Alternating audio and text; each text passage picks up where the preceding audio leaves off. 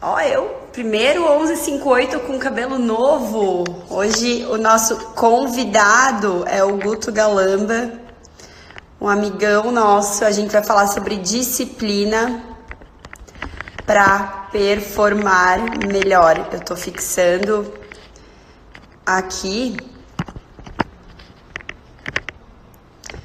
o tema da live de hoje para que todo mundo que vai entrando nessa live saiba sobre o que é que a gente está falando. Enquanto o Guto não entra, gente, esse aqui eu tô bronzeada, ó, esse aqui eu achei mara. Enquanto o Guto não entra, quero pedir um favor para todo mundo. Olha só, clica no aviãozinho que tá aqui embaixo, encaminha essa live aí para seis pessoas, cada um enviar para seis pessoas. Eu vou ficar muito, muito, muito feliz. É... Nessa live a gente vai falar um pouquinho sobre disciplina para performar melhor. Sei que disciplina é o calcanhar de Aquiles de muita gente. Muita gente entra em contato com nós pelo direct o tempo inteiro falando que não consegue criar novos hábitos, que não consegue decidir, ah, decido que eu quero começar agora a fazer academia, decidi que eu vou começar a fazer academia na segunda-feira e vou começar uma dieta na segunda-feira. E aí, segunda-feira eu vou pra academia, segunda-feira eu faço dieta, terça-feira também. Aí chega na quarta-feira, quarta-feira já tá meio chovendo, já tá meio friozinho. Na quinta-feira minha agenda tá muito cheia, então acho que seria bom eu dar uma dormidinha até um pouco mais tarde. E aí no fim, aquela nova meta, aquele novo hábito fica dentro da gaveta de novo. Então, hoje a gente vai falar um pouquinho sobre isso. Ó, o Guto chegou aqui. Deixa eu ver se eu já consigo convidar ele. Vai falar sobre isso, então. Resolvi chamar o Guto para falar sobre. Bom dia, Guto! Oi! Quanto tempo, Bem? cara? Joia? Tudo bem? Tudo bem. Tá todo mundo aí ouvindo bem o meu áudio, ouvindo bem o áudio do Guto? Ô, Guto! Oi. Olha só! Eu cortei o cabelo. Eu fui fazer a barba e me cortei. Serve? Me cortei inteiro. Eu vi que tu cortou o cabelo na live que você fez ontem. Ai, fala alguma coisa! Falando sobre close friends. Ficou gata, tá gata. Tá gata, gostei, gostei, gostei. Obrigada, obrigada, obrigada. Tu cortou teu cabelo? Quê? Tu mesma cortou? Não, né? Aí eram mais parabéns, né? Eu sou um pô, eu sou meio louca, mas não tanto assim também, né, cara? Seja bem-vindo! Obrigado. Ó, Quem lembra o dessa foto? Olha! Poxa! Não lembra? Isso Foi é um quando o carro quadro, é o, é o. Hã? Foi quando o carro atolou no evento lá. Ah, lá no. Ai, lá na, É. no layoff do clube. É. Galera, É. pra quem não sabe, há o quê? Um ano e seis meses, mais ou menos, né, Guto? O Guto foi um dos palestrantes num evento que a gente tem, que é o One Day Off. Na verdade, é um evento, é um dia inteiro que a gente passa juntos, mais voltado para o desenvolvimento pessoal e espiritual das mulheres. E o Guto foi uma presença ilustre que a gente teve naquele dia. Naquele dia, o mundo desabou, caiu, choveu, tudo que tinha para chover no ano inteiro. Teve até desatolamento de carro. Foi foda, foi foda. Mas vai lá, continua aí, fala aí. Quem é o Guto? Do, no estilo normal ou no estilo mais legal? Quem é o Guto Porque- dessa live aqui? É, eu gosto de perguntar uma coisa que Murilo Gun faz muito, que é quem é, diga quem você é sem dizer o que você faz. Isso é do caralho, tá Isso ligado? é, uma, isso é quebra. uma pergunta que a gente faz muitos nos nossos eventos, para que as pessoas Porque se se você. apresentem. E aí, fala de você, ah, eu sou formado em não sei o quê, e não sei o que lá. E tipo, isso é o que você faz, não é o que você é. Cara, então, eu hoje eu me vejo como um, um questionador por essência, né? Eu sou, hoje eu sou uma pessoa que me auto-questiono muito.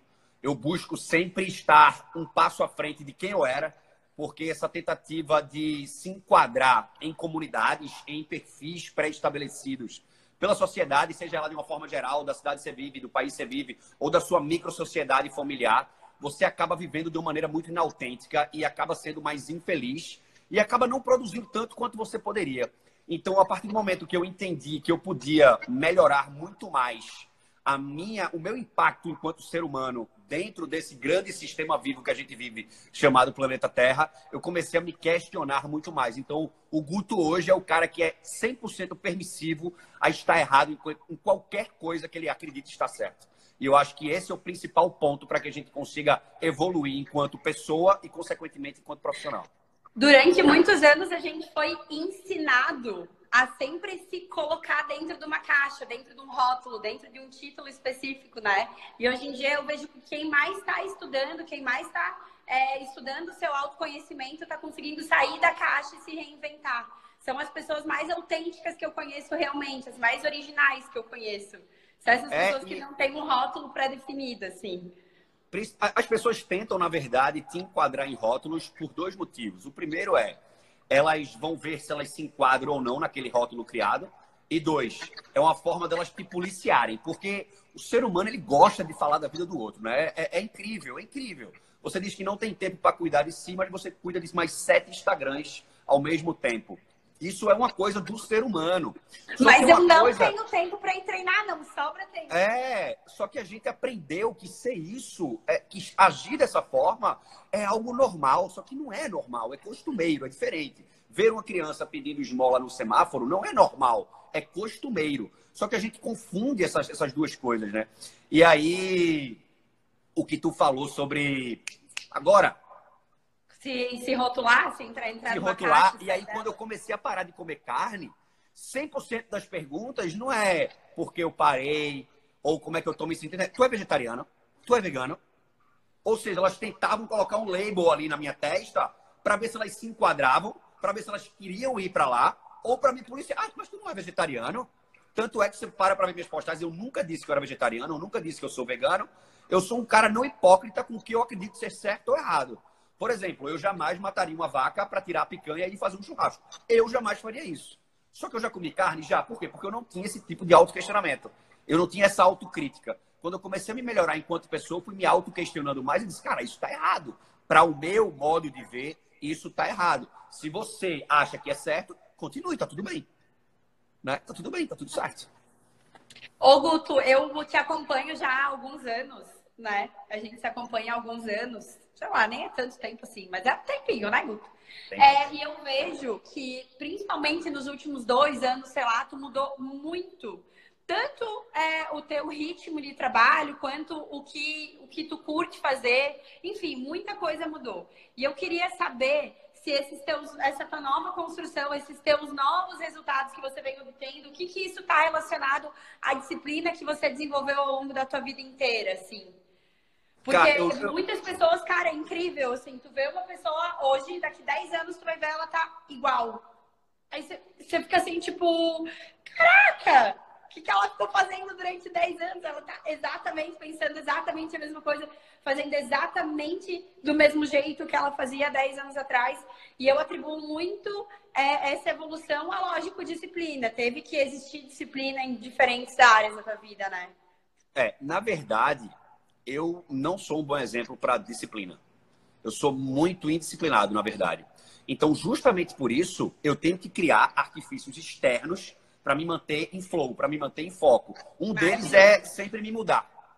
E me mudo de cidade, ou me mudo de casa, me mudo de bairro, porque aquilo dá um estímulo novo. Eu mudo locais onde eu vou criar, onde eu vou produzir. Por exemplo, dentro da minha casa, eu tenho um local que é feito para eu criar conteúdo novo e eu tenho um lugar que é feito para eu trabalhar no processo da empresa. Então, quando eu tenho que criar, eu sei para onde é que eu vou. Mas daqui a pouco esse, esse processo vai estar tão rotineiro, vai estar tão impregnado na minha mente, que o meu nível de criação vai começar a cair. O que é que eu faço? Eu mudo de novo. Eu mudo de novo. Justamente por me autoconhecer o suficiente e saber que eu não sou um cara disciplinado. Então eu tenho que arrumar outros artifícios para que, que eu me mantenha em flow. Quando eu morava em Jurerê ainda, morava numa casa enorme e tal, tudo.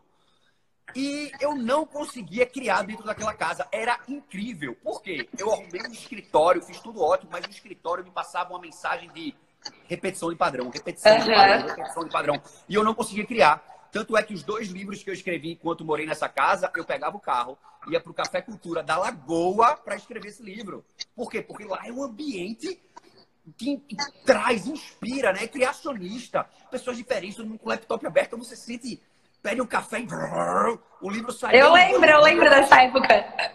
Sabe? Então, assim, por não ser disciplinado, é que eu crio artifícios externos para me manter disciplinado. É, é, teoria do hábito. Eu dei uma aula ontem para os meus alunos sobre, sobre formação dos hábitos, né? Como o hábito se forma. A maioria das pessoas do mundo, ela quer mudar os seus hábitos. Mas só que você só consegue mudar ou melhorar algo que você entende. Se você não entende, você não tem como melhorar. Porque só é possível melhorar o que você pode medir. Você só consegue medir se você fizer um plano. Mas você só planeja se você entende do que, tá, você está falando. Ah, eu quero mudar esse hábito. Tá, como é que os hábitos se formam? Não sei. Não vai mudar, não. É, é. impossível. Né? Einstein tem uma frase sensacional que ele dizia que se ele tivesse uma hora para salvar o planeta, ele usaria 59 minutos para entender o problema. E a gente vive numa geração que faz o contrário. É. Você dá um problema, ela dá a primeira resposta que vem na cabeça, assim, na lata. Não porque ela quer resolver, porque ela quer se livrar. As pessoas hoje nos dão, colocam o trabalho que deveria ser delas nos outros, porque elas não querem ter trabalho. Né? São perguntas muito sem sentido, porque você não teve o mínimo cuidado em ler o que está escrito. Eu fiz um teste uma vez, há alguns anos, e eu coloquei um, fundo, um fundo preto, e no fundo tinha escrito em branco: www.gutogalamba.com. Era essa a foto do Instagram, tem lá ainda. E na legenda eu escrevi: as pessoas não vão ler esse texto que eu estou escrevendo agora até o final. Mas nesse site que está na foto, você encontra todas as informações sobre o meu trabalho. Primeira pergunta, juro por Deus. Tu tem um site? A pergunta foi se eu tinha um site. E não era Cara, Nossa. Então, assim, é bizarro, é bizarro. E isso é muito falta de autoconhecimento. Porque ser distraído não é uma, é uma característica que você pode alimentar ou desnutrir. Não existem características boas e ruins, né? Existem características. Ô, Guto, mas eu percebo muito as pessoas assim, ai, mas é que eu sou assim, ai, eu sou desligado mesmo. Ai, mas é porque, ai, eu não consigo, não tem jeito, eu não gosto de exercício físico. Ai, eu não consigo não comer X coisa. Você pensa assim, caralho, aí tu fica abastecendo isso aí ainda dentro da tua cabeça e lógico que vai passar 10 anos, 20 anos, tu vai estar tá cultivando os mesmos resultados. Porque tu faz isso, tu acredita nisso, tu repete isso. É isso Bem, que tu tá alimentando. É, palavras geram pensamentos, pensamentos geram sentimentos, sentimentos geram ações e ações geram resultados. Se você rumina o tipo de pensamento usando palavras que não combinam com aquilo, é, Henry Ford já dizia, né? If you think you can or you think you can't, you are right. Né? Se você acha que pode ou acha que não pode, você está certo. Né? Obviamente que eu não estou falando aqui, ah, vou tentar voar e se jogar do prédio. Não, eu não sou idiota. Mas com coisas mais pontuais. Ai, por exemplo, quer ver uma coisa que muita gente fala, a gente fala às vezes também, só que como nós não temos um problema para tentar colocar a solução nessa coisa, a gente já tem um nível de conhecimento maior, a gente não sofre com isso. Mas 90% das pessoas que sofrem de momentos de compulsão alimentar, você pode perguntar a elas se em algum momento da vida ela não se repete o quanto ela ama comer aquela determinada comida. Ela, ah, eu amo comer isso. Então, no primeiro momento de tristeza, o seu cérebro associa o amor à comida a te deixar feliz. E você vai lá e come sem nem pensar. Quando você vê, você comeu três caixas de chocolate e uma pizza, você faz, caralho, por que eu fiz isso? Ô, Guto, isso é tão verdade que eu posso compartilhar uma experiência pessoal minha. Eu sempre comi muito doce, eu sempre fui muito formiga. E eu repetia isso. Ai, não, doce pra mim é foda, doce pra mim é meu ponto fraco. Eu sou muito formiga, eu como muito doce. E ok, enquanto eu falava isso era verdade, eu continuava comendo e eu continuava triste com aquele hábito. Até que quando eu aprendi isso que você está falando agora, eu comecei a falar. Sabe aquele fake it before you make it? Eu comecei a comunicar que eu não era tão fã de doce, que eu não. Boa. Não, eu prefiro bem mais o chocolate amargo, eu prefiro uma tâmara, eu prefiro o darará. E era mentira. Eu falava aquilo e eu comia o doce, quietinha, escondidinha. Até que eu comecei a acreditar realmente no que eu falava e comecei a comer aquilo. E hoje, Perfeito. se me derem as duas opções, eu vou preferir o chocolate amargo. Mas foi, exa foi exatamente dessa forma. Eu primeiro comecei a mudar a forma como eu falava de mim. Porque o poder das palavras é, é bizarramente é incrível. Né? E tudo começa ali. E tudo começa ali no, no que você repete para si mesmo. A gente tem dois tipos de feedback que a gente pode dar para si mesmo: positivo e negativo. Por exemplo, Teve uma vez que a gente rumina muito o feedback negativo, né? A gente rumina muito as coisas ruins e a gente rumina muito pouco as coisas boas. Né? Aquela ruminada de ficar tipo vaca, hum, hum, pensando naquilo. É só a gente prestar atenção. Se eu receber 10 comentários positivos numa foto e um negativo, tu vai ficar o quê? Aquele Você foca negativo, no negativo. Por que, que ele falou aquilo pra mim? É e aí, o que é que eu faço? Hoje em dia, eu faço fake it before make it, que é eu olho pros comentários, aquilo Incomoda, sim, incomoda, não vou ser hipócrita, mas eu respondo todos os positivos e ignoro o negativo. Porque até chegar num ponto da minha vida onde eu de fato vou ignorar. Antigamente eu teria sido absurdamente reativo. Teria xingado a pessoa. Hoje não. Se realmente for algo agressivo, desproporcional, não vou no Instagram da pessoa, bloqueio, volto lá, pago o comentário. Vida que nem lembro o nome da pessoa. Nem lembro quem é. Teve uma vez que eu estava dando uma palestra em São Paulo, a menina fez, levantou a mão. Queria aparecer, né? É, você fala muito sobre autoconhecimento, mas você me bloqueou. Aí eu falei, deve ter falado merda. Deve ter falado alguma merda que eu não gostei, eu bloqueei. Ah, mas você não acha? Eu disse, não, não acho. Ela disse, mas você não sabe nem o que eu vou falar? Eu disse, mas a partir do momento que você pergunta o que é que eu acho, eu posso achar qualquer coisa. Você não está sabendo nem fazer uma pergunta. Quanto mais querer que eu te diga, olha, não fala assim porque eu vou te bloquear, tá? As pessoas têm uma diferença, têm uma falta de entendimento muito grande entre acesso público e domínio público. Por exemplo, uma praça. Uma praça é de acesso público. Você não pode ficar pelada na praça. Existem regras. O acesso você tem. O meu Instagram ele é de acesso público, não é de domínio público. Tanto é que só quem tem acesso sou eu. Você pode ir lá comentar? Pode. Mas se eu não gostar, eu posso te bloquear. Sim. E tá tudo bem. Então, esse nível de autoconhecimento e autoaceitação dessas minhas atitudes me deixou muito mais em paz com o que vinha de externo. E isso foi muito mais tranquilo para continuar nessa jornada. Porque, rapaz, o que tem de gente só para encher o saco é, é foda. É foda. Puta que pariu, né? Puta que pariu. No meu curso de consultoria online, eu falo, eu falo para os meus alunos, eu, velho, quando você vai personificar suas postagens com a sua imagem, esteja preparado. Esteja preparado para você se ferrar. Porque tem gente, e, e outra pessoa não está com raiva de você, não, está com raiva dela. Falta tanto autoconhecimento nela, ela é tão improdutiva por não conhecer ela mesma, que ela também quer te deixar improdutivo. Porque ser produtivo dá muito trabalho. Cortella diz né, que o pessimista, antes de mais nada, é um vagabundo. Porque não precisa fazer nada, só esperar e sentar, sentar e esperar dar errado. Para ser otimista, não. Tem que se juntar, tem que discutir, tem que discordar, tem que trabalhar. Dá muito trabalho. Então é mais fácil a gente ser pessimista. Isso aí não vai dar certo, não. Né? Eu coloquei uma meta, uma meta, eu divido minha vida em áreas, né? Aí na área, na área, na área emocional, eu coloquei uma meta de fazer caridade, porque acredito eu que dando o bem aos outros, o bem volta para mim. E aí, todo produto que eu vender, 5% da, do, do que eu arrecadado, do que eu faturar, vai ser doado para uma instituição de caridade que eu vou escolher antes da arrecadação. Então, enfim. E aí, esse ano, quando eu fui fazer o primeiro produto, pau, crise, eu disse, caralho, as vendas vão cair para caralho, me fudi. Mas é aquilo, eu, eu assumi um compromisso comigo mesmo. Não é porque vai aparecer a primeira dificuldade que eu vou deixar para lá. Se fosse o Guto de dois anos atrás, deixaria. E teria uma desculpa palpável e plausível para aquilo.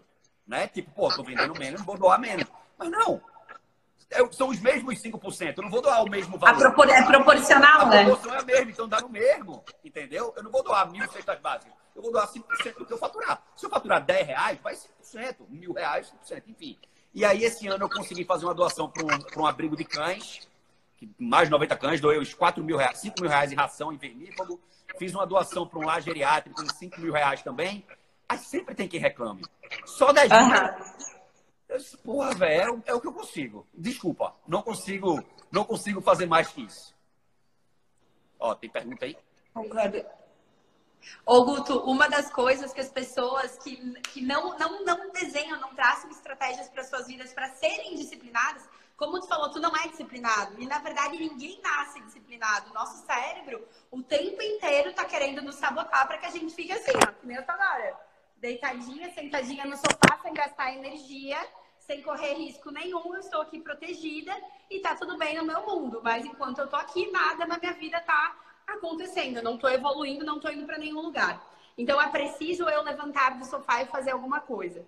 E quando a gente consegue desenvolver a disciplina, e eu repito, ninguém nasce disciplinado, a gente vai desenvolvendo estratégias nas áreas da nossa vida para que a gente consiga então alcançar os resultados que a gente desenhou. A gente ganha muito mais liberdade. E liberdade que eu digo é liberdade de absolutamente tudo, né? Liberdade de escolha, liberdade de tempo, liberdade financeira, enfim, eu, a disciplina traz muito isso pra gente. E eu acredito que se as pessoas conseguissem realmente entender qual, o que significa essa liberdade, elas buscariam mais por tentar desenvolver as suas áreas. O Guto, a Gabi mandou essa pergunta aqui, o Guto estava compartilhando antes sobre como é que ele desenvolve então esses novos hábitos. Ele procura criar momentos ou criar locais na casa dele para que ele possa ser mais produtivo ou num outro, num outro espaço é, para que a principal coisa a principal criativo. coisa é, é planejar se você não planejar a probabilidade de fracasso vai ser absurdamente elevada né? talvez dê certo sim é impossível dar certo sem um plano não mas é improvável e você não quer trabalhar com probabilidades maiores de erro você quer trabalhar com probabilidades maiores de acerto e aí eu estava conversando com uma amiga minha, ela tem uma filha, e ela disse que está surtando com a filha em casa que tá desesperador porque o pirralho não para de encher o saco dela, tal, tudo. E aí uma prima minha falou a mesma coisa dos dois filhos, aí outra amiga falou a mesma coisa das três filhas que ela tem. E aí eu falei, você, você conseguiu identificar qual é o problema já? Aí ela disse, claro, tá sem aula. Eu disse, não, não é o problema, não é esse. E aí ela travou, ela disse, qual é o problema? Eu fiz uma vídeo chamada no Zoom com todas, e eu disse, o problema da criança não é a falta de escola é falta de rotina. É. Não tem nada a ver com ir para a escola. Porque você ensinou o seu filho que quando ele não tivesse que ir para a escola e estivesse em casa, ele estaria de férias. E o que é que ele pode fazer nas férias? O que ele quiser. Você ensinou ele a isso. Ele está fazendo exatamente o que você quer fazer. Então senta com teu filho agora, compra uma cartolina, senta com ele e cria a nova rotina da nova realidade. Filho, filha, você não está indo para a escola, mas a gente vai ter algumas atividades para você fazer. Oito da manhã você vai tomar seu café. Oito e meia você vai brincar com isso aqui com a mamãe. Mas às nove é como se a mamãe tivesse ido para o trabalho, tá? Então não pode entrar no, naquele quarto. Você vai estar assistindo esse desenho que vai durar uma hora e tanto. Depois disso, a mamãe vai chegar do trabalho pra gente almoçar. Cara, que eu, eu duvido esse pirralho encher seu saco. Porque agora ele tem regras, ele tem rotina. Aqui em Floripa, a gente entrou na quarentena na quarta-feira, né? Na quinta-feira eu fiz isso. Eu redesenhei a minha agenda todinha. Assim, qual vai ser o horário que eu vou ficar com ele, qual horário que ele vai acordar, horário do café da manhã, horário de arrumar casa, horário de trabalhar. Tudo. Eu reformulei a agenda to todinha, encaixando E outra, ele. você, Os... pode, você pode fazer testes. Por exemplo, quando entrou na quarentena, eu estava na metade da gravação da minha turma 2. Assim que entrou na quarentena. E aí eu acordava, dava uma estudada em alguma coisa ia treinar. Treinava, aí, olha a sacada. Aí eu, pre prestando atenção na rotina que eu criei. Eu criei uma rotina e planejei. Acordava, estudava alguma coisa, porque a primeira coisa que eu faço no meu dia é dar uma estimulada no meu cérebro. Eu assisto alguma, algum, algum vídeo, eu leio alguma coisa. Eu também. Porque é a, a parte do dia que eu mais produzo, que eu produzo melhor. E aí eu estudava, ia treinar, almoçava, descansava e ia gravar. Só que a gravação das aulas durava uma hora, uma hora e meia. E, tipo, 5 da tarde eu tava livre. Cara, de 5 da tarde até me dar sono para eu ir dormir, eu ficava com uma fome de uma capivara no cio. Eu queria comer tudo. Eu comi pizza, eu acho, uma semana inteira. Até que eu disse, velho, a rotina tá errada. A rotina tá errada. Eu tenho que deixar para treinar mais perto de ir dormir. Por quê? Porque eu vou me segurar no que eu vou comer, porque eu não treinei ainda. E quando uhum. eu treinar, já tá perto do dormir, eu vou dormir. E aí eu inverti. Hoje eu acordo, estudo, gravo as aulas pela manhã, almoço, descanso, de tardezinha, final do dia, eu dou meu treino, ao janto de boa e vou dormir. Então, assim, eu fiz o teste, mas ambos foram planejados. Se você não planeja e você só vai vivendo ao acaso. Cara, é muito isso! É muito isso. Tem que ter planejamento e outra, o que serviu para o Guto não é o que vai servir para mim, que não é o que vai servir para Gabi, para o Diego, para Fê. É por isso que a gente precisa se testar. Quando alguém chega para mim e fala assim, calma, mas é que não tem como eu acordar uma hora mais cedo porque eu preciso dormir nove horas por noite. Eu olho assim, tu já testou dormir oito? Ou dormir sete, ou dormir seis, para ver como é que tu se sente? Às vezes a pessoa que dorme nove horas acorda mais cansada e mais preguiçosa um do que aquela que dorme seis, entendeu? Mas as pessoas elas não se testam. Elas não se testam, né? É e aí ficam pegando modelo, exemplos na internet. Que, a gente vem com um modelo de aprendizado de que de que não arriscar, de que não arriscar para ser, para ter uma vida mais segura e mais estável é melhor. É mais seguro para ter uma vida foda do que arriscar para ter uma vida foda. Então, assim, a gente vive muito com a possibilidade do erro, né? Ah, tive um namoro que acabou mal. Ah, e se o próximo acabar mal também? Acho melhor ficar solteiro. Ô, Guto, é por isso que a grande maioria das pessoas é mediana. É por isso que a grande maioria das pessoas é mediana, colhe resultados medianos, tem uma vida mediana, um relacionamento mediano, é tudo mediano. As pessoas, elas não buscam esse auto-melhoramento, mas eu acho que elas não, não buscam, não é por não querer, é porque elas não sabem que podem elas não sabem que existem ferramentas que podem. Por exemplo, na minha turma 1 e 2 do curso, eu estou indo, vou abrir venda para a turma 3, dia 28 ainda. E aí, para a turma 1 e 2 do curso, eu fazia um teste de psicologia positiva, que é uma das minhas especialidades, né? Sou especialista em tratamento da obesidade, emagrecimento e psicologia positiva. E aí eu fazia um teste que era para mostrar as forças de caráter das pessoas. Forças de caráter é, é, um estudo que é feito com bilhões de pessoas, que são 24, todos nós temos 24 forças de caráter divididas em seis virtudes. E as forças vão desde inteligência social, bondade, bravura, amor ao aprendizado, e quando eu fazia esse teste, acho por isso ser muito distante das pessoas e elas estarem comprando o curso para se melhorar profissionalmente, elas não viam a importância daquele auto-melhoramento. Aí o que é que acabou de sair no estudo do LinkedIn, maior plataforma de relacionamento profissional do mundo? Qual é a característica mais procurada pelas empresas? Criatividade, que é uma das forças de caráter. E no meu curso eu ensinava todo mundo, através de exercícios, a como estimular a criatividade. E a galera não levava a sério porque era muito distante. Ou seja, eles não sabiam que podiam nem melhorar isso. Eles não sabem que pode se melhorar na bondade, no amor à tudo, tudo, tudo é treinável, tudo. Tudo é treinável. você saiba que pode treinar. Mas se você não se permite estar errado em relação ao que você tem certeza, você nunca vai evoluir. Né? Machado de Assis tem uma frase maravilhosa que eu falo em todos os meus cursos. Ele diz que a vida é como uma lousa, onde o destino para escrever um novo caso tem que apagar o caso escrito. Você tem que se permitir estar errado. Você tem que tirar o velho para colocar o novo. Né? Tem outra frase dele que eu acho maravilhosa, que ele diz que enquanto nós continuarmos a ver o novo com os óculos do velho, tudo vai continuar exatamente como sempre foi. Você tem que tirar esses óculos, velho. Você tem que começar a ver a vida de uma forma diferente. Você tem que dar a permissividade a si mesmo de você estar errado sobre algo que você passou décadas achando que estava certo. Tem que permitir estar errado. Até porque o modelo de vida da gente está errado. É um fato.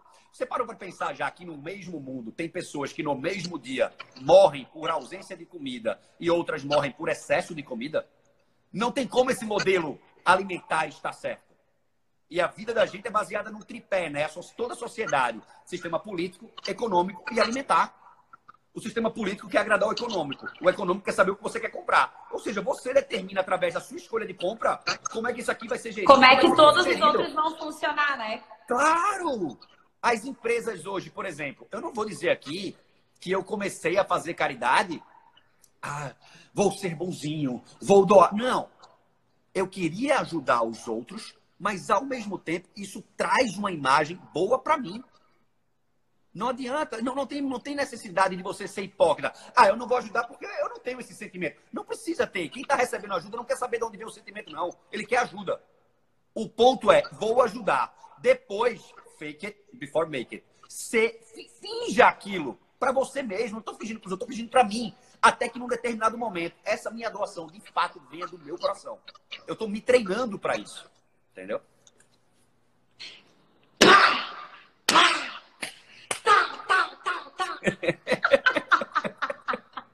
É, eu faço isso às vezes. Guto, alguém aqui mandou é, sobre o filme Poço. Tu já assistiu? Sensacional. Sensacional, né? Sensacional. Excelente crítica a esse modelo de tripé que eu falo. É exatamente aquilo. É exatamente aquilo. É exatamente ah. aquilo. Quando eu comecei a é assistir, é... eu assisti os primeiros 20 minutos e eu desliguei porque eu tava com muito nojo. Ai, cara, que foi é. nojento, eu não vou conseguir. Aí depois eu vi uma crítica dele que alguém publicou. Eu disse, não, eu sou obrigada a ver esse filme até o final. E aí eu assisti, eu fiquei tipo, puta que pariu, isso aqui é o mundo, cara. É exatamente como Eles funciona. traduziram num poço o que é que acontece com a economia, com a política, com tudo no planeta. Com as classes sociais. É, e, como a gente, e como a gente vive de um jeito tão acostumado com conceitos e preceitos pré-estabelecidos por outras pessoas e a gente não tenta mudar. Porque eu falo muito isso. Fazer o que sempre foi feito não é um problema. Fazer o que sempre foi feito só porque sempre foi feito é. E aí, por que, que você repete padrão? Por exemplo. Uh... Ô, Guto, deixa eu te contar então. Eu... eu... vou dar um exemplo pessoal. A minha mãe, ela faz o melhor pudim do mundo, tá? Que ela aprendeu com eu a minha avó. E a eu minha sei. mãe me ensinou o pudim. E toda vez que a minha avó fazia o pudim, ela botava, ela faz em banho-maria. Aí ela fazia o pudim, botava dentro da panela e colocava um tijolo em cima. E aí a minha mãe aprendeu que para fazer pudim tem que botar o tijolo em cima. E ela me e ensinou que tinha que botar o tijolo em cima. Quando eu me mudei, eu fui fazer meu pudim, aí minha mãe tava lá em casa dela, tá filha, como é que tu vai fazer? Onde é que tá o tijolo? Eu falei assim, mãe, eu não tenho tijolo aqui em casa. Mas então não vai dar para fazer pudim, Cláudia? Eu falei assim, mãe, eu tenho uma outra panela que não precisa de tijolo, é só tu botar um pouco menos de água que a panela não fica flutuando, não precisa de tijolo para fazer peso. Isso aí não vai dar certo, menina. Minha, minha mãe sempre fez com tijolo, eu sempre fiz com tijolo. Como é que tu vai conseguir fazer um pudim sem tijolo? Cara, eu fiz mas o é pudim, o pudim tem, deu certo, mas assim, uma... imagina se eu continuasse botando tijolo, porque sempre foi colocado sem, sem procurar entender por que, que aquele tijolo estava ali? Como é que eu poderia Perfeito. melhorar aquilo que sempre foi feito? O nome disso, o nome disso, né, não tem uma tradução completamente literal para português, mas chama Path Dependence, né, que é caminho dependente. Tem uma história que é uma fábulazinha, não é verídica, que é, que é mais ou menos isso. Uma menina queria tinha acabado de casar, queria fazer um peixe que era receita de família para o marido. E aí ela ligou, mãe, é, aquela receita do peixe, tal, tudo, ela é, você corta o rabo do peixe, ela, mas tem que cortar? Tem, mas por que corta? Porque sua avó disse que cortava. Vó, aí ela não tinha frigideira, tal, tudo. E ela, vó, por que, que você corta o rabo do peixe? Ela disse, porque minha frigideira era pequena e não cabia o peixe inteiro. Eu corto por isso, porque você não precisa cortar. Então, assim, a mesma coisa do tijolo que você disse. Path dependence é continuar a fazer o que sempre foi feito, mesmo que as razões para que isso tivesse sido feito não existam mais. Talvez a sua avó não tivesse um contrapeso, um utensílio para fazer aquilo. Então ela usava um tijolo, ela foi criativa naquele é... momento e deu uma solução não convencional para resolver um problema. Só que você não tem o mesmo problema, então você não tem que repetir o padrão. Quer ver qual é o maior path dependence que existe? Tu tem notebook, não tem? Já se perguntou por que o teclado tem aquela ordem de letras? Eu, eu sei, mas eu não lembro. Mas eu já li sobre isso. A primeira máquina de escrever, quando foi feita, a máquina de escrever tinha ferrinho, né? Pra bater no papel a velocidade de digitação das pessoas era tão rápida que os ferrinhos enganchavam. Então isso atrapalhava muito. O que, eles fizeram? Embaralharam o teclado para as pessoas digitarem mais devagar, mais devagar. e não bater. A gente precisa disso hoje? Não, mas a gente continua fazendo sem se auto-questionar. Já tentaram mudar o teclado e tal, tudo, mas não deu certo. Mas agora não dá. Mas até aí tudo bem, porque essa repetição de padrão não é maléfica. Mas e as que são? É. Né? Cortella, Cortella tem uma citação sobre normose, o, o, o normótico é aquela pessoa que tem atitudes ruins para ela, ruins para o meio que ela vive, mas ela continua a reproduzir, porque o meio diz que é normal fazer aquilo. E ela considera quem não vive naquele conceito coletivo como anormal e infeliz. Quer ver um grande exemplo disso? Quando você diz que parou de comer bicho. Ai, nossa, que vida ruim. Nossa, como é que tu consegue? Ô, Guto, não, não é. Tu já deve, tu já deve, eu tenho certeza que tu já ouviu esse comentário. Eu recebi já algumas vezes esse, esse comentário por direct. Cara, tu é neurótica com essa questão de, de ah, da alimentação e acordar cedo e atividade física, relaxa. A vida tem que ser mais leve. E aí eu fico, eu fico pensando assim, cara, eu amo muito essa minha rotina, eu amo muito esses meus hábitos. Não é um Isso fazem muito bem, sabe? É, porque eu tô um pouco fora do padrão que é comum se ver, então quer dizer que não é legal. E eu tenho certeza que tu já deve ter ouvido isso também, né? E aí, quando tu vai entrar no perfil das pessoas que mandam isso, tu pensa assim, meu, não. Faz nada. Não, não faz, faz isso. nada, né? Isso acontece muito, isso acontece muito justamente por isso. O efeito normótico, a forma como ela enxerga a vida, ela enxerga que qualquer pessoa que não faça parte daquela comunidade dela é anormal e infeliz. Diz, nossa, toma banho gelado de manhã. Cara, só, é só. Tem um jeito muito fácil de você não se incomodar com banho gelado de manhã. Não tome. Fim, acabou. Ponto Agora, final. As pessoas querem que eu veja a vida delas com os olhos delas. É impossível. Quando você pressupõe algo, você não está falando do objeto em suposição, você está falando de você. É pré-suposto. Eu estou falando baseado nas minhas crenças, no que eu acredito, no que eu, no que eu já vivi, no que eu anseio. Eu não estou falando do objeto em, suposição. Então, eu estou falando de mim.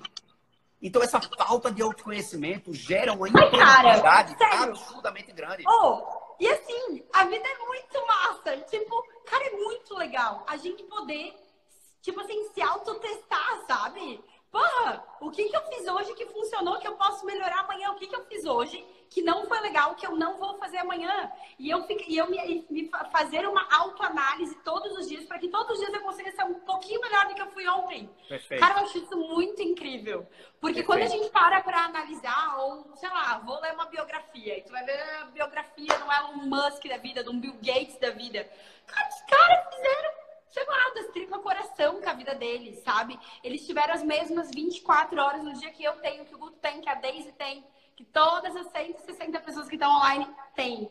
O que, que eles fizeram diferente? Quais foram os detalhes que eles fizeram diferente na vida deles para realizar tanto? Para transformar tanto o mundo e o meio no qual eles vivem, né? Então, é, cara, eu acho que a vida é muito incrível, muito maravilhosa. As pra... pessoas, elas tentam copiar coisas dessas pessoas que você falou, do Elon, do, do, do Mark Zuckerberg, do Bill Gates, mas elas tentam copiar coisas para mantê-las na zona de conforto, não, na zona de conforto, eu gosto de falar, e não tirá-las, né? Porque zona de conforto não é algo ruim. Zona de conforto é onde você, por exemplo, uma pessoa que nos segue possa estar aqui vendo, ela está confortável e feliz sem estar nessa aceleração que a gente tem. E está tudo bem, ela não tem que acelerar. Agora, a zona de conforto é a pessoa que está infeliz onde está, mas não quer acelerar por medo de dar errado. Aí já está atrasada. Então, o que, é que as pessoas fazem? Elas tentam pegar esses tipos de exemplo para mantê-las numa zona de conforto, de tipo, não vou arriscar tanto. Qual é o exemplo mais dado por aí sobre Mark Zuckerberg e Bill Gates? Ah, eles não são formados, eles não têm faculdade. Então, não vou fazer faculdade, porque eu vou ser rico, bilionário igual a eles. Não, não, parceiro, a visão é outra. Não é. Zuckerberg e Bill Gates largaram Harvard. Então, primeiro você entra em Harvard, depois você larga. Aí depois você pode se comparar um pouquinho a eles. Não é não fazer faculdade, é entrar e dizer, não é para mim, e sair. Obviamente que eu estou usando exemplos esdrúxulos, né, de pessoas que são fora da curva completamente, mas, cara, para você acertar uma estrela, você mira na lua, você não mira na estrela, não. Tem que mirar lá em cima, lá na puta que pariu. E aí você testa, pô, errei. Por quê? Aí puxa um pouquinho mais para cá, puxa um pouquinho mais para lá, dá um passo mais para direita. E assim você vai se testando, você vai pivotando. Você não tem que começar tudo do começo de novo. Né? Você vai se autoajustando. Uma coisa que eu acho muito foda. Outra coisa que as pessoas usam muito para se manter na zona de conformidade é ah, eu queria muito ser vegetariano, admiro demais, mas eu não consigo parar de comer queijo. Não é que eu fala isso? carne. Não. Toda vez que alguém me fala que ama carne, eu, eu lembro do Guto quando ele fala assim: Cara, se tu ama, então não mata o bichinho. É, mas não é nem isso. Quando a pessoa fala eu amo queijo, aí eu falo, então fica só com queijo e para com o resto. A pessoa tem um piripaque do Chaves, porque eu não tenho o que dizer mais. Então, a desculpa que ela dava para ela mesma, através da repetição de palavras, gerava um resultado que ela queria, que era se manter conformada com, ah, não consigo fazer porque eu amo queijo. Tá, então come só o queijo. O impacto que você vai dar na sociedade vai ser muito melhor comendo só um tipo de coisa. Guto, tu falou antes, né? Quando tu comenta alguma coisa que tu não come, tá? que as pessoas vêm, ah, tu é vegetariano, tu é vegano, o que que tu é? Eu não como carne vermelha, ponto. E toda vez que eu falo, ah, não, não, não vou, não aceito churrasco ou, enfim, não como carne vermelha. Ah, então tá vegetariana, então tá vegana. Não. Mas é justamente essa decisão que o Guto acabou de compartilhar aqui. Ok, eu amo queijo. Eu amo sushi. Eu gosto muito de comer sushi. Eu não consigo parar de comer peixe. É algo que eu já tentei e eu voltei a comer. Mas a carne vermelha é algo que eu eliminei. Ok. É a carne vermelha, ponto final. Eu não preciso me rotular dentro de alguma coisa. Ah, não, porque eu ainda como frango às vezes e como peixe. Então eu não sou vegetariana. E eu não preciso ser. Mas eu diminui um pouquinho o impacto, eu tô fazendo um pouquinho Exato. da minha parte. Cara, da mesma forma que você tem que criar o seu próprio padrão de flow, de, né, de, fluxo de produção, você tem que criar o seu próprio padrão de, de label, de rótulo. Você tem que se rotular para você mesmo. O que é que você é, não, mas o que é que você está sendo? Quem é que você está sendo? Porque a gente não é. Todos nós Eu estamos sou cofundadora do WTW. Eu Perfeito. estou sem Perfeito. Né? Você está como mãe do JV. Isso. Não é. Todos nós estamos sendo algo. O que é que você está fazendo com a responsabilidade de ser quem você está sendo? O que é que você está fazendo para melhorar ou, quem sabe, mudar quem você está sendo? Porque se você diz eu sou assim, automaticamente você está dizendo eu não consigo mudar, eu não preciso mudar. Ou seja, pode morrer. Você não tem mais o que fazer aqui. Pode ir para o cemitério se enterrar. Não tem mais o que ser feito. Se você não precisa mudar ou não pode mudar, você não tem o que fazer aqui mais. A vida é, é mudança. A vida é movimento. Enquanto a gente continuar com os mesmos pensamentos, teremos os mesmos sentimentos, as mesmas ações e os mesmos resultados. Não tem para onde correr. Einstein já dizia isso também. Eu adoro citar gente, gente mais inteligente que eu. Às vezes, no meu curso, às vezes, às vezes no meu curso eu me autocito. Eu acho muito Ô, Guto, só mais inteligente. Fala não mais bonito, né? Hã? Só mais inteligente, não mais bonito. Não, porque é muito difícil você ter um cara gato e inteligente assim como eu. É difícil, não tem como citar. Inclusive, já se beijou hoje? Eu tenho Você já se beijou hoje? Me beijei. Eu tenho a autoestima de 47 Brad Pitt dentro de mim, dentro. 47 Brad Pitt. E autoestima, muitas pessoas acham que autoestima é você se achar foda. Não é. Autoestima é você não se incomodar se alguém não te achar. Ah, eu não acho. Tá, beleza, legal. Eu continuo tendo 47 Brad Pitts aqui, ó. Tá tudo certo. Eu postei é exatamente isso aí. Eu é acho não que se incomodar com o que o outro acha de você. Muitas pessoas deixam de viver a sua essência, a sua autenticidade, porque não tem autoestima suficiente para bancar o que vai vir de opinião, o que vai vir depois de bomba ou de elogio ou do que for que seja. Perfeito. Então eu prefiro ficar aqui quietinha no meu cantinho, fazendo igual todo mundo tá fazendo, para que não venham as opiniões ruins, né?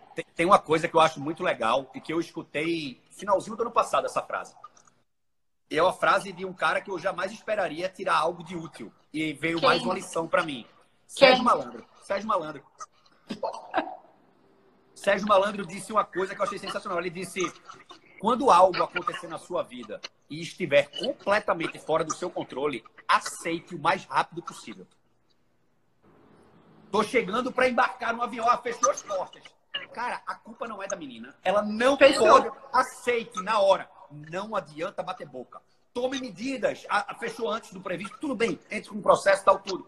Mas aceite. Não rumine aquela, aquele sentimento. Não rumine aquele pensamento. Vai tomar um chopp, vai ler um livro, vai entrar no Instagram, vai fazer algo que tu não ia ter tempo de fazer no voo. Vai fazer alguma coisa. Aceite o mais rápido possível. Nesse meu curso, um, eu, eu ensino o CCP, né, que é uma técnica minha, que é criação de conteúdo, constância de postagens e aplicação da sua personalidade na postagem. Porque eu não quero que tenha um monte de guto escrevendo um monte de coisa igual. Não, eu quero que você ganhe dinheiro sendo quem você está sendo. Se melhorando com a sua cara no seu texto. E aí, um dos caras foi fazer um desabafo. Que a gente tem um canal de, de interação durante o curso, né? E aí ele disse: Porra, Guto, eu virei chacota no grupo de personagens da academia, que era personal treino do Rio porque eu fiz uma postagem e não teve comentário nenhum. E as outras estavam tendo. E aí? Eu disse, e aí que você não controla isso. Você não controla, aceite. Você não controla como o algoritmo do Instagram vai entregar seu material, não. O seu conteúdo era bom? Ele disse era. A sua entrega foi verdadeira? Foi. Tinha a sua cara? Tinha. Então você fez seu trabalho, porra. Foda-se a quantidade de comentários. E outra, adianta de quê? Dois mil comentários e nenhuma venda. Eu quero continuar com meus 250 e poucos mil seguidores. Eu não quero ter um milhão de seguidores para vender a mesma coisa que eu vendo. Eu vou ter mais um monte de sugador enchendo minha cabeça ali. Total. Total. Então, assim, o cara. Tá, e outra, quem mais reclama do conteúdo que você posta são as pessoas que nunca deram um real para que você poste conteúdo. É, exatamente. Isso é uma coisa que eu sempre falo. Começa a prestar atenção naquela pessoa que tá te criticando ou não tá curtindo. é quem vai consumir o teu produto, porque se não for, foda-se. Não é para ela que tu tá falando. Exato. Tô nem Exato. Exatamente. Eu E fiz uma postagem. E a galera dá muita importância pra métrica. Ah, quantos comentários deu? Quantos seguidores tu ganhou? Lá, lá, lá. Foda-se, nem isso olho não isso. representa a venda, isso não representa conversão. Exato. Conheço muita gente que tem menos de 10 mil seguidores e tem um engajamento bizarro. E tem venda Exatamente. bizarra. Então, E tem eu, gente eu com um milhão de seguidores, da você entra, tem ter 10 dinheiro no comentários. Hã? Tem gente com um milhão de seguidores, você entra, tem 10 comentários, 5 comentários. Então, assim, isso não quer dizer nada. É Total. constância, é constância. O que você está postando de conteúdo e criando agora, você vai colher na frente. É para quando uma postagem sua for foda, que a pessoa lê, ela vai dizer, caralho, vai- vai outra. Quando entrar, tem conteúdo pra caralho ali.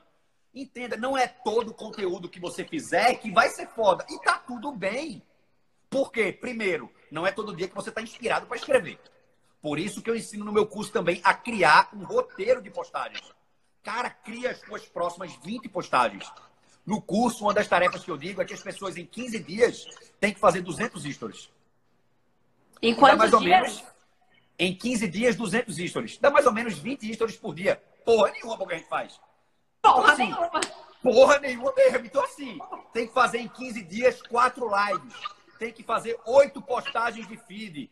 Eu começo muito fraco. Para depois que a pessoa vá pegando ritmo, vá pegando gosto, ela, ela, ela vai entender que fazer live, ela não vai perder um braço, ela não vai morrer e que ela vai ter um feedback muito positivo, ela vai ficar viciada, ela vai querer fazer live todo dia. Ela vai querer fazer E que o fato de você estar gerando conteúdo gera mais criatividade para te gerar os próximos e gera mais assunto para te gerar os próximos. E é Exato. assim que vai construindo. Porque às vezes as pessoas, ah, putz, eu fiz três posts e eu não tenho mais ideia do que fazer.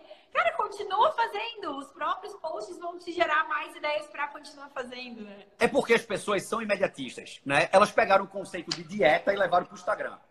Aí A pessoa faz uma dieta e faz, porra, eu não tô tendo resultado. Começou quando? Comecei antes de ontem e não perdi nada. Caralho, bicho.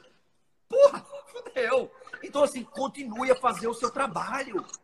Porque, ó, eu, eu, eu já tinha isso na minha mente, mas hoje, vendo uma live de uma seguidora minha, lá do Rio, ela e o marido, falando sobre hack de Instagram, ela disse uma coisa que clareou a minha mente. Que é eu já fazia, mas eu não nominava.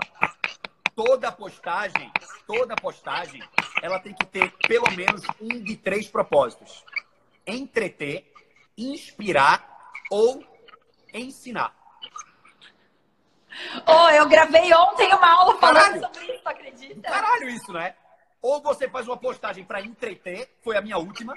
A última agora foi para entreter. Postagem que a gente chama de Nutella, para atrair audiência, atrair engajamento, o algoritmo começar a espalhar mais. Mas a de duas horas antes foi conteúdo, foi ensinar. Então a pessoa que viu a Nutella, automaticamente ela, ei, essa daqui. Então uma coisa vai puxando a outra. Não é, É. toda postagem que vai dar certo. E está tudo bem, porque você não controla isso.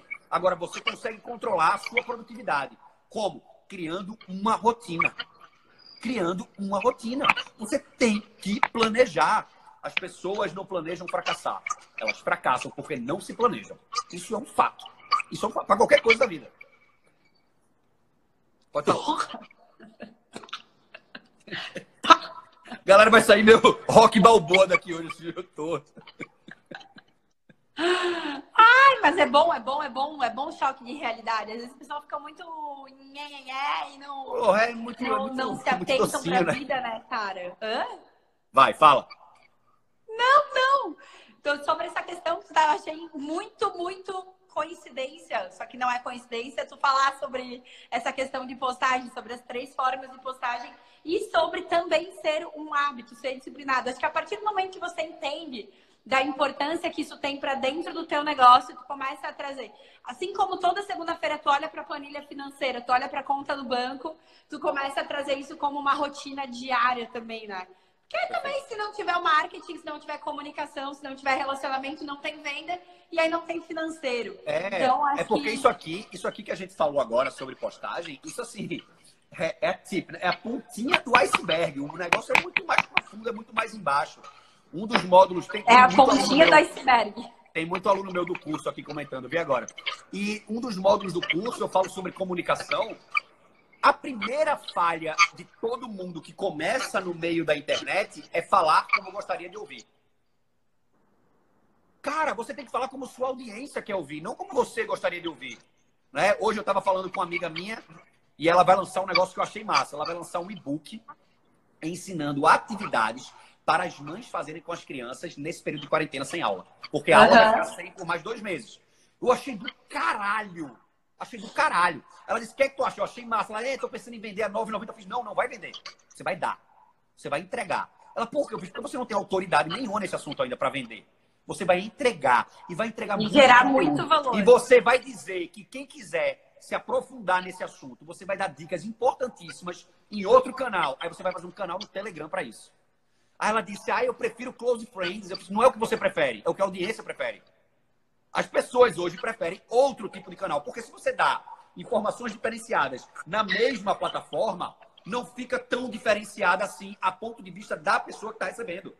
Né? Não que Close Friends seja ruim, é do caralho. Mas você segmentar mesmo, você leva para outro lugar e aqui a transmissão é outra. Aqui a informação é só para você. Aqui eu vou te avisar antes de tudo. De Ô, Guto, mas isso que tu tá é falando sobre, ah, sobre ela entregar valor, valor, valor, ok, ao invés de vender o e-book, eu vou dar o e-book, vou gerar muito valor, vou gerar um relacionamento com a minha audiência. E depois vou vender outra depois, coisa. de repente, eu vender algo.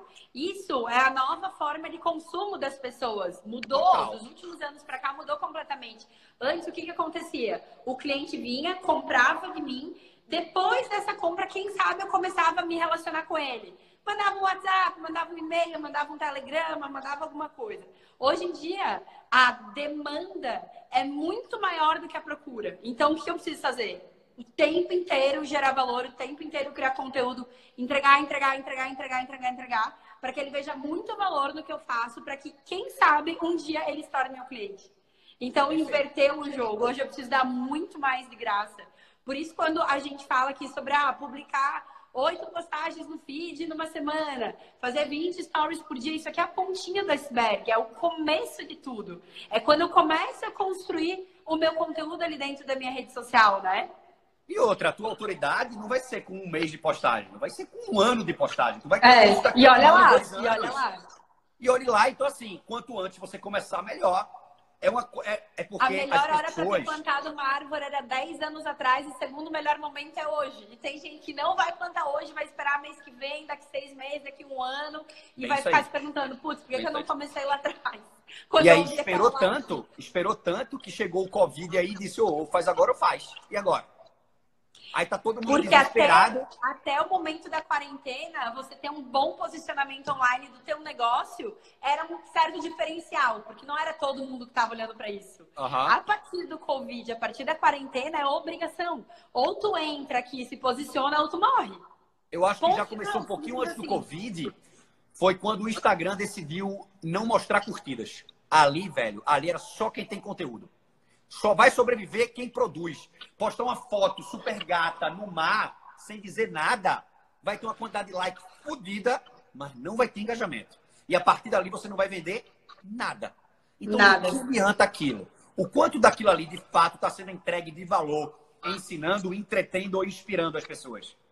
Nada. Então, que merda. Ó, galera, tarefa para todo mundo que está aqui online. Anota aí. Engajar, entreter, ensinar, entreter, entreter e inspirar. inspirar. Anota essas três palavras e embaixo dessas três palavras escreve 10 ideias de conteúdo que você pode produzir a partir de hoje para cada uma dessas áreas. E vejam só, e vejam só sobre a, a coligação da coisa, né? Tem, tem uma citação de São Beda que eu acho maravilhosa, que ele diz que existem três caminhos para o fracasso: não ensinar o que se sabe, não aplicar o que se ensina e não perguntar o que se ignora. Eu falei no começo da live que a única forma de você evoluir enquanto pessoa, enquanto profissional, é se permitir estar errado. O primeiro passo da permissividade de estar errado é ter o entendimento de que qualquer pessoa do mundo pode te passar algo valioso. Eu citei Sérgio Malandro e eu falei agora que eu aprendi esse negócio de inspirar, entreter e, e ensinar com uma seguidora minha que estava fazendo uma live com o marido agora. E eu já peguei para mim, mandei o direct para ela, eu fiz, velho, vou pegar esse dela. Fiz, claro, como chegou outra seguidora para mim e disse, Guto, eu vou começar a vender, eu vou pegar a tua ideia de doar 5%, beleza? Eu disse, óbvio. Cara, entendam uma coisa. Isso não é cópia. Isso é agregar mais valor ainda ao que você já tem. Uhum. A cópia teria sido, ah, não, porque eu tenho uma teoria que inspira. Ah, é mentira. Aí é escrotice. Mas eu dar crédito a quem fez e usar é do caralho. Sabe quem fazia muito isso e, falando, e falava de inovação? Ninguém sabe disso. Bruce Lee. O lutador. Bruce Lee dizia que para inovar você precisa pegar uma ideia que já existe, rejeitar o que é inútil, adaptar o que é útil e acrescentar algo só seu. Olha que do caralho. Só que ninguém para para ler biografia de Bruce Lee porque acha que isso vai ter murro e chute. Uh -huh, uh -huh, Entendeu? Eu parei para ler, é, faz quatro anos isso, quatro, cinco anos que eu li a biografia de Hitler. Eu me arrependi de ler. Porque eu deixei de ter raiva dele. É foda. Eu não li. Você... Acho que eu tenho que ler. Cara, eu acho que a gente ler biografias é muito bom para que a gente quebre estereótipos que foram passados por outras pessoas. Não estou uhum. dizendo que Hitler fez coisa boa ou que ele é legal. Estou dizendo que eu entendi por que ele fez o que fez. Entender, aceitar são coisas diferentes. Não confundam, pelo amor de Deus. Né? Eu entendo por que você fez isso, mas eu repudio o que você fez. Uhum, uhum. Tá bom, né? São coisas diferentes. Mas foi foda. Foi foda. E aí, é Isso foda que o Guto está gente... compartilhando aqui sobre você pegar ideias, tirar o que é inútil e ficar com o que é útil e colocar a tua cara. É, claro. É, diz muito sobre criatividade. A gente consegue encontrar muitos perfis muito criativos aqui dentro da rede social. E para mim, como é que funciona, Guto? Eu acredito muito em a gente se permitir viver experiências completamente diferentes o tempo inteiro. Seja uma religião diferente, seja um passeio, uma viagem, uma amizade, Menos, menos quando tá namorando, né? Aí não pode misturar muito, não. Pode experimentar muito, não, quando tá namorando, viu? Vou dizer é. a Pedrão. É, galera, menos namorando. Dá pra experimentar Mas... tudo, não. Mas o fato de a gente se permitir viver experiências diferentes, assistir coisas diferentes, nos traz muita bagagem para criar coisas novas. Eu costumo dar alguns exemplos, por exemplo, o João Vitor tem cinco anos. Ele é viciado em youtuber. Cara, vira e mexe, eu sento e assisto ali meia horinha de YouTube com ele, ele adora que eu assista com ele, e eu sempre pego alguma coisa daqueles youtubers que estão fazendo, eu penso, puta claro. que pariu. Os claro. caras são genial. E aí, de uma forma ou de outra, eu consigo trazer isso para mim. A mesma coisa foi quando eu resolvi entrar no TikTok. Como é que eu posso usar o TikTok ao meu favor e, tipo assim, produzindo um conteúdo que eu acho legal, mas que também seja entretenimento para as pessoas, sabe? Perfeito. Então, eu acho que é a junção de experiências que a gente viveu, de livros que a gente leu, pessoas que conhecemos, se permitam viver coisas diferentes. Isso Perfeito. faz toda a diferença. Tem um exercício de criatividade que eu passo no curso para os alunos, que ele é, ele é, o autor dele é o Murilo Gana, que é um cara da criatividade no momento. Ele é o pai da é, é criatividade. No Brasil, principalmente. Né? Ele é foda. E assim, ele é meu amigo e foi meu professor há cinco anos. Não, há três anos.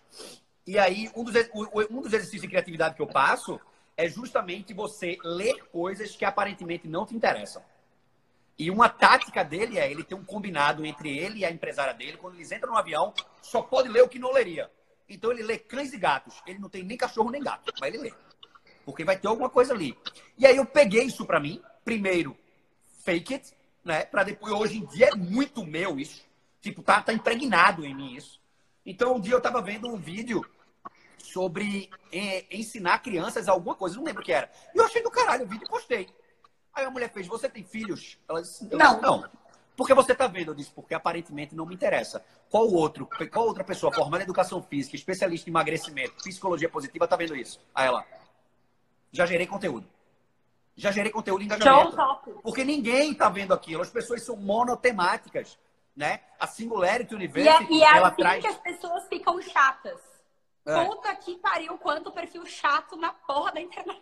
A gente foi criado num sistema de ensino prussiano, né? Nasceu na Prússia durante a Revolução, é, durante a Segunda Guerra Mundial, logo após a Segunda Guerra Mundial, que preparou a gente para um mercado de trabalho industrial. Ou seja, quanto mais expert você fosse, maior o seu nível de achar empregos e maior o seu salário. Então, assim, Só que mudou o jogo, galera. PHD, doutorado, mestrado, quanto mais escolaridade tiver, melhor.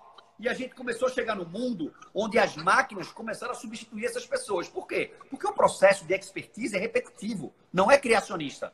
Você não precisa criar, você precisa repetir o padrão que foi ensinado, que foi aprendido. Então você repete o padrão. Quando você cria uma máquina que repete o padrão melhor que você, você perde seu emprego. Então as principais empresas do mundo hoje estão procurando habilidades completamente humanas. Bondade, criatividade, generosidade, inteligência emocional, empatia, compaixão, E aí, oh, Singularity University... A gente tem 20 minutos de live. 20 segundos, a, a, 20 segundos. A, a Singularity University coloca uma teoria chamada teoria de conhecimento em T, que sua expertise com seu conhecimento superficial, onde você faz coligações que ninguém mais faz e você fica fora. Uh! Ô, Guto, sabe que eu te amo, eu tô morrendo de saudade. Tô com muita saudade, real oficial. Vamos esperar acabar isso pra gente sair de novo. Valeu, gente!